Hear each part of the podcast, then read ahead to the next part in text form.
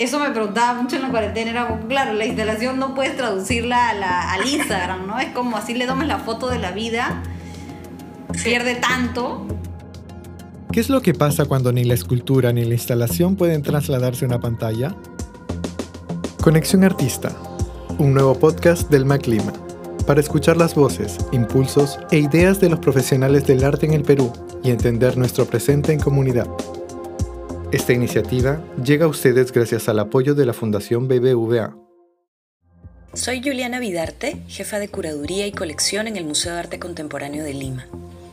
En este episodio de Conexión Artista conversamos con las artistas peruanas Silvia Westphalen y Marisabel Arias sobre su trabajo desde la escultura, la instalación y otros soportes digitales. Marisabel Arias nació en Lima en 1985 egresó de la Escuela de Arte Corriente Alterna en el año 2016 y su búsqueda se ha orientado más bien a ubicar la materialidad en un espacio mediante la instalación. Muchos de sus proyectos se han desarrollado en colectivo y han estado vinculados con la creación de nuevas plataformas expositivas.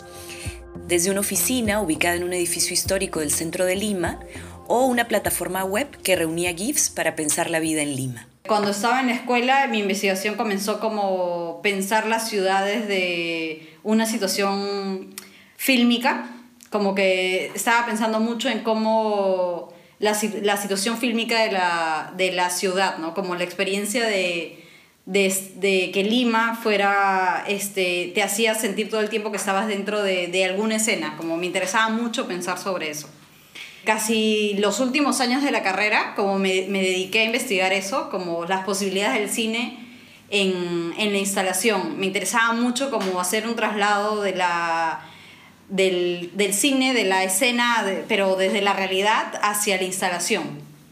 Cómo la instalación se puede transformar en un lugar, ¿no? En un lugar como, como una plaza.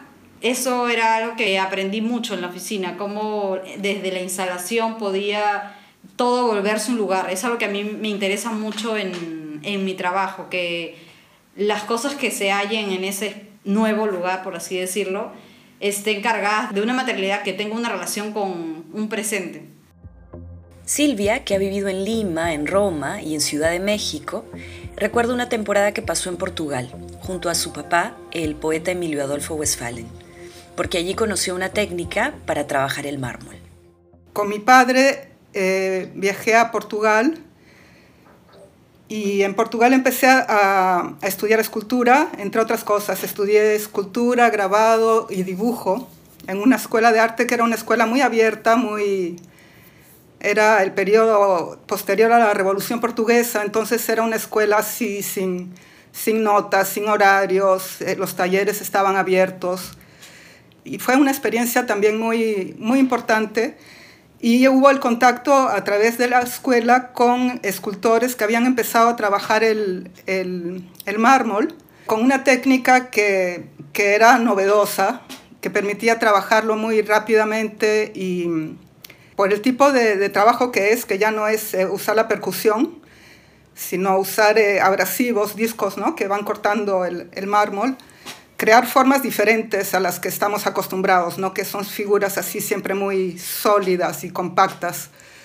Y esto sentí que, que me daba una gran libertad, ¿no? tanto que, bueno, me he quedado con esa técnica eh, siempre, o sea, y bueno, fue el descubrimiento de, de un material. Les propongo que conversemos ahora sobre la creación de proyectos artísticos desde la virtualidad y en un contexto de crisis como el que vivimos hoy. Podemos analizar juntas cómo esos proyectos se vinculan con nuestro presente. Eh, por un lado, estaba pensando en, el Club Nacional de la Amistad, esta iniciativa que compartes eh, Marisabel con Jimena Chávez y Benjamín Ciesa, con la que crearon el recetario ilustrado que eh, ahora también está de libre de descarga en Instagram. Y de otro lado, eh, pensaba Silvia en la serie de dibujos que habías eh, ido presentando a través de tus redes y que habías nombrado como dibujos en cuarentena. Bueno, en la cuarentena casi todos nos pusimos a cocinar, ¿no? Entonces, como a Jimena se le ocurrió la idea, porque partió un poco la idea de ella, como, como hacer algo, ¿no? Porque, no sé, eh, algo que pasó en la cuarentena que fue muy chistoso fue que, claro, nosotros acostumbramos a vernos en las, en las, en las inauguraciones, ¿no? Y ya uno ni cuenta se da, pero terminas viendo a la gente una vez a la semana. a gente que no necesariamente es tu amiga, pero la terminas viendo una vez a la semana. Y claro, en la cuarentena, este, conversando con, con, Jimena, como que, claro, ya, ya eso se había perdido, ¿no? Ya casi hasta comenzaba a extrañar a la gente que veía en estos lugares o las exposiciones que íbamos, ¿no? Entonces como que pensamos en, en qué manera podíamos como, como encontrarnos, ¿no? Y así un poco surge el Club Nacional de la Amistad. Jimena encontró unos recetarios antiguos de su mamá que se llamaban Club Nacional de la Amistad.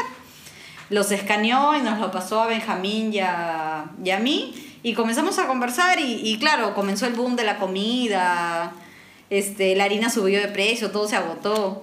Entonces como que pensamos en hacer este, esta convocatoria de, de, cocina, de lo que cocinábamos en el día y la gente, la recepción fue muy buena. Así que hicimos, este, la gente comenzó a ilustrar sus comida y a mandarnos hasta que al final pues este, hicimos este PDF, esta pequeña publicación con todas las recetas y bueno, contando un poco lo que fue este momento, ¿no? Desde ahí poder como encontrarnos desde, desde, lo, que, lo, desde lo que poco que se podía hacer en la cuarentena, ¿no? Que era, claro, no sé, de un momento a otro teníamos que cocinar desayuno, almuerzo y comida, ya no había otra posibilidad, sea cocinabas o no comías, ¿no? Y claro, ha sido una manera como de, de, de enfrentar pues este momento para nosotros, ¿no?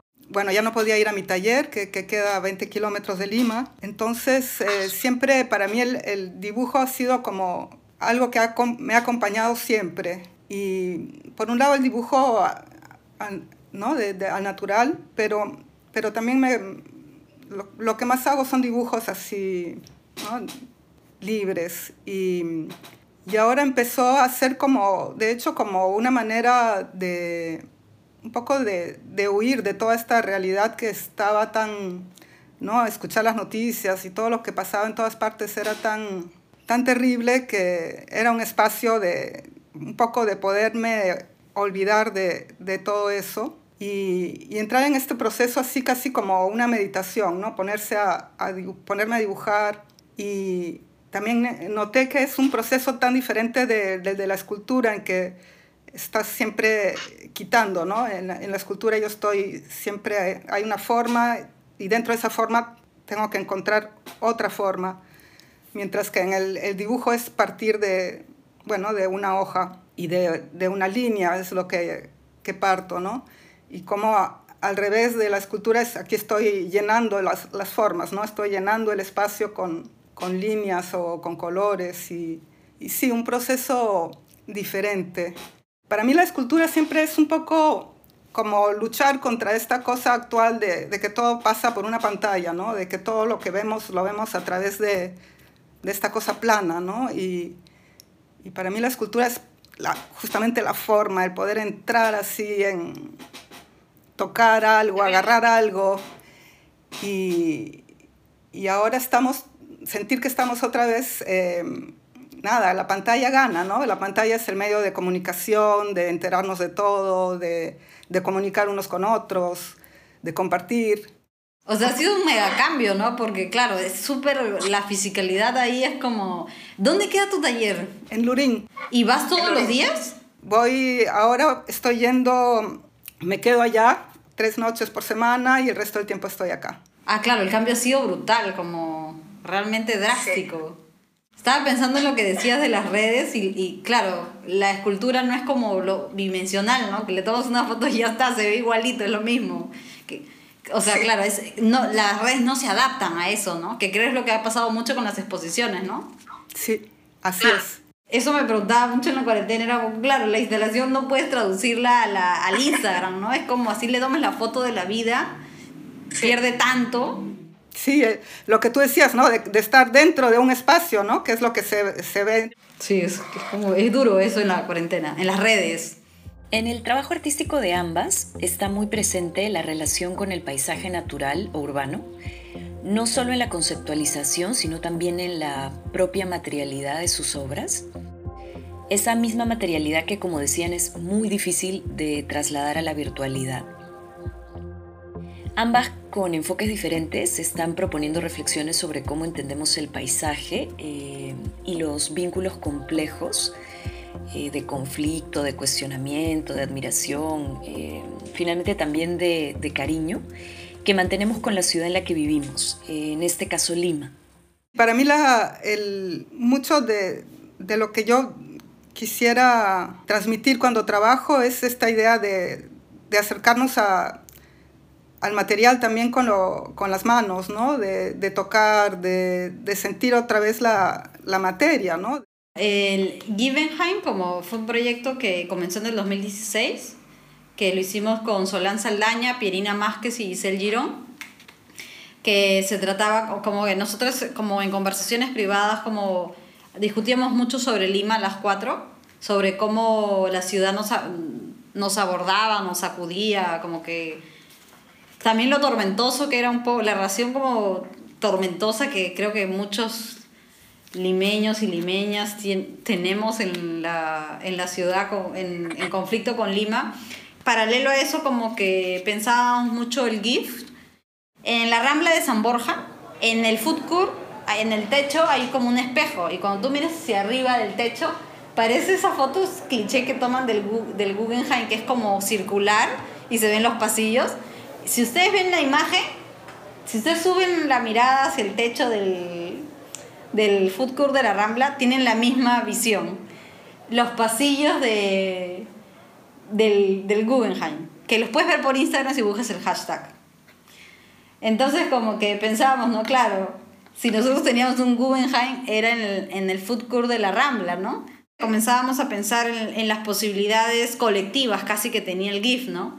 Y de ahí nos, nos interesó pensar Givenheim como un retrato de Lima, ¿no? Como, no sé, como la idea fue muy...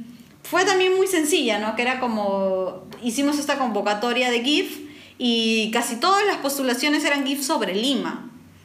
Y nos pareció increíble cómo cómo todas estas personas habían traducido la imagen de Lima tan fácilmente y también cómo estaba tanto en, en nuestras cabezas la idea de ciudad, ¿no? A partir de eso pensamos Givenheim y hacer como esta web sobre, o sea, el, nombre completo es Givenheim Mapeo Informal de Lima, ¿no? Como una manera de, de sentir nuestra ciudad y de empoderarnos de ella como nos diera la gana casi. Y hicimos este proyecto que es una página web donde puedes encontrar GIFs sobre Lima. También hay artistas que hemos eh, puesto que hablan sobre Lima. Abrimos una radio que se llama Hay la vida en Lima con B donde las cuatro nos sentábamos a conversar qué es lo que había pasado, qué es lo que pasaba, poníamos música y hablábamos sobre Lima, ¿no? Toda la web y todo el proyecto giraba alrededor de, de nuestro vivir acá, ¿no? Siento y, cada vez más a la ciudad de Lima como un sí, como una ciudad muy muy agresiva, muy donde no hay espacios amigables, donde no hay sitios para, para compartir, para estar con la para estar con los demás, para, para pasear. Es realmente, no sé, mis ganas están hace años en, quererme salir de Lima y de irme a la selva, era mi proyecto y, y siempre estaba presente. En algún momento lo, lo, lograré.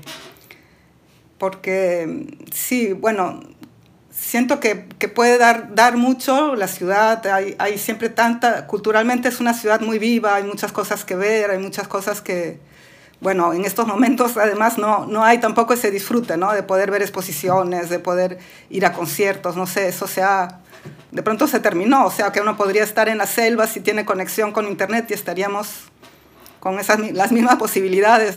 Lima es una relación amor-odio, pues, ¿no? o sea, personalmente para mí Lima es muy, muy fascinante, como muy difícil laboralmente, familiarmente, en no sé cuántas maneras posibles, pero también siento que la cuarentena misma, ¿no? Como esta posibilidad que tiene Lima de ser tan camaleónica, como veía cuando pasó la cuarentena, yo iba al mercado y claro, todos los puestos de ropa se habían transformado en puestos de comida. O sea, es súper complicado, pero también es como, como increíble, ¿no? Creo que como artistas nos da mucho como de, de entender las cosas, como... Creo que pasa por entender, ¿no? Como... A mí eso me pasa con Lima, como que es, es fascinante para pensarlo. Las distancias, por un lado, se han ya da lo mismo, ¿no? Puedes estar con una persona aquí o una persona que está, no sé, en, en Japón y estamos como en, no sé, las, gracias a toda esta tecnología, ¿no? Pero justamente eh, hay estos, ¿no? Esto que hablábamos, ¿no? El paisaje o este, eh, estar en Lima, sentir Lima, poder salir, eh, estar en las calles y, y sentirla.